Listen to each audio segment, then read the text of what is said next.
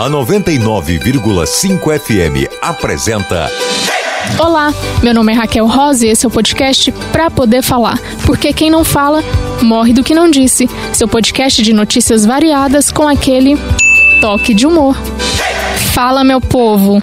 Hoje eu tô aqui para poder falar dos casados na quarentena. Depois do primeiro episódio falando sobre amor em tempos de pandemia, foram inúmeros e incontáveis pedidos para que eu falasse sobre o tema. Tá, não foram tantos pedidos assim, confesso. Mas a gente trabalha com o que tem, não é? Então vamos lá. Nós sabemos que a quarentena nos obrigou a ficar em casa, não é mesmo? E com isso os convívios foram intensificados. Em alguns casos, tem sido muito bom, e talvez esse seja o momento também para fortalecermos nossos laços afetivos. Mas e os casados? Como é que estão? Eu fico imaginando que tem casal querendo se matar, o que seria bem contraditório. Porque se eles estão em isolamento é porque querem se manter vivos. Olha, mas quem diria que o jogo iria virar, hein? Os casados dormindo pé com pé e tal, e os solteiros só na carência. Mas eu imagino que entre os casados não deve estar um mar de rosas. Deve estar rolando umas briguinhas por conta das tarefas de casa, cuidado com os filhos e afins. Eu acho que a coisa não deve estar muito fácil. Bom, mas como esse podcast não se baseia em achismos e sim no profundo e seleto conteúdo cultural, eu trouxe aqui a notícia da vez. A notícia da vez foi publicada na Veja Rio e a chamada é o seguinte: Quarentena fortalece casamentos, aponta pesquisa. Vamos à notícia. Mesmo com o cenário econômico desfavorável e a inundação de notícias catastróficas que afetam a saúde mental das pessoas, 85% dos entrevistados afirmam que o relacionamento não piorou durante a crise. A psicóloga lembra que, de uma hora para outra, as relações saíram de uma vida em que se tinha pouco tempo para conviver com o outro para o momento em que se vive 24 horas juntos. Abre aspas. Tudo isso evidencia a capacidade de resiliência e de reinvenção humana. Fecha aspas, diz Ana Carolina. A psicóloga começou a pesquisa ao perceber como o assunto ganhou força nas sessões. Ainda que para a maioria dos casais o isolamento esteja sendo positivo para a vida a dois ou em família, há uma polarização a ser destacada. Abre aspas. De um lado, relações sairão muito fortalecidas dessa crise.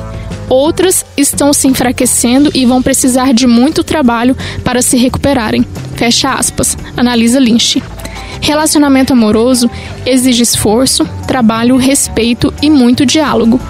Quem estiver disposto a realmente cultivar seu relacionamento nesse momento sairá vitorioso e com a relação ainda mais fortalecida.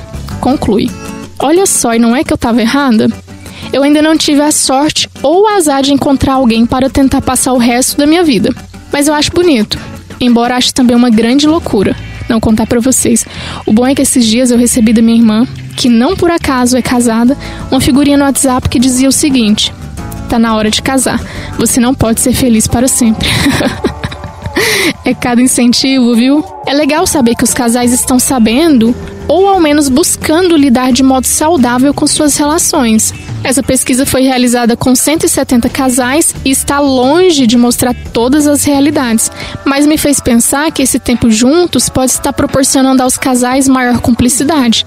E o fato de não terem que lidar com outras funções realizadas antes da pandemia está permitindo até um conhecimento mais aprofundado do outro, o que pode ser muito bom. E caso você que me escuta nesse momento seja casado, espero que esteja tudo bem por aí e que sua relação te proporcione felicidade e, claro, muito amor. Eu vou trazer agora uma pergunta de uma casada que não quis se identificar no quadro Quer saber o quê? A pergunta é a seguinte: Meu marido não demonstra um pingo de confiança em mim. Quero saber. O que fazer? Essa tá fácil. Chega nele e fala: Qual foi? Por que, que tu tá nessa? Brincadeira. Não, mas é sério. Embora essa situação que você está passando seja difícil, se ainda existe amor na relação das duas partes, eu acredito muito que vale a pena o diálogo e vocês tentarem descobrir juntos o porquê de tanta insegurança. Talvez descobrindo o porquê, a confiança possa imperar na relação. E tomara que impere, porque a confiança é fundamental. Boa sorte por aí. Ah, chegou o quadro onde você pode mostrar uma carta, mensagem ou áudio sobre o tema. Então, deixa eu mostrar. Hoje eu vou escutar o áudio da Lívia, que é casada há três anos com o Adriano, e vamos saber como é que estão as coisas por lá. É, a gente criou uma espécie de plateia que assiste a gente em casa. E aí tudo que a gente faz, por exemplo, tudo que o, que o, o companheiro faz que a gente não gosta, a gente conversa com a plateia. É bem esquizofrênico. Então, de repente o Adriano, sei lá, fez alguma coisa na cozinha eu não gostei. Aí eu pego e falo, tá vendo, pessoal? Vocês estão vendo, né? Vocês estão aqui assistindo. É isso que ele faz, é isso que a pandemia faz. Aí eu faço alguma coisa que ele não tenha gostado, que ele tenha se incomodado, aí ele, mesma coisa. Pessoal, tá vendo? Vocês estão observando, né? Eu tenho vocês como prova. Olha só o que, que ela tá fazendo. E é tipo assim, é muito esquizofrênico isso, né? E coisas que a gente passou a fazer que a gente não fazia antes. Então, por exemplo, a gente passou a tomar sol juntos. Eu amo muito um casal eu me diverti escutando esse áudio porque foi o modo que o casal encontrou para estabelecer os diálogos do dia a dia sem dar para eles um peso maior do que de fato eles têm. Embora tenha suado estranho aí também, né? Essa coisa da plateia invisível, já pensou? Sabe o que, que eu fiquei lembrando? Daquelas mães que vão pra cozinha e ficam reclamando das coisas sozinhas, sabe? Ninguém nessa casa me ajuda, eu faço tudo. Eu acho que eles criaram isso com base em alguma referência, não sei. Fico pensando também nessa plateia. Já pensou? Plateia invisível pensando, ih, lá, lá vem eles de novo. Mas brincadeiras à parte, eu acho que é muito interessante é estabelecer o diálogo, seja ele da forma que for. E mesmo que de modo irreverente, eles estão juntinhos e dando força um para o outro nesse momento difícil. Então é mais do que válido. Beijo para esse casal maravilhoso. E para finalizar, eu trouxe o texto Casamento e ou O Amor de Arthur da Távora. Casaram. Te amo pra lá, te amo pra cá.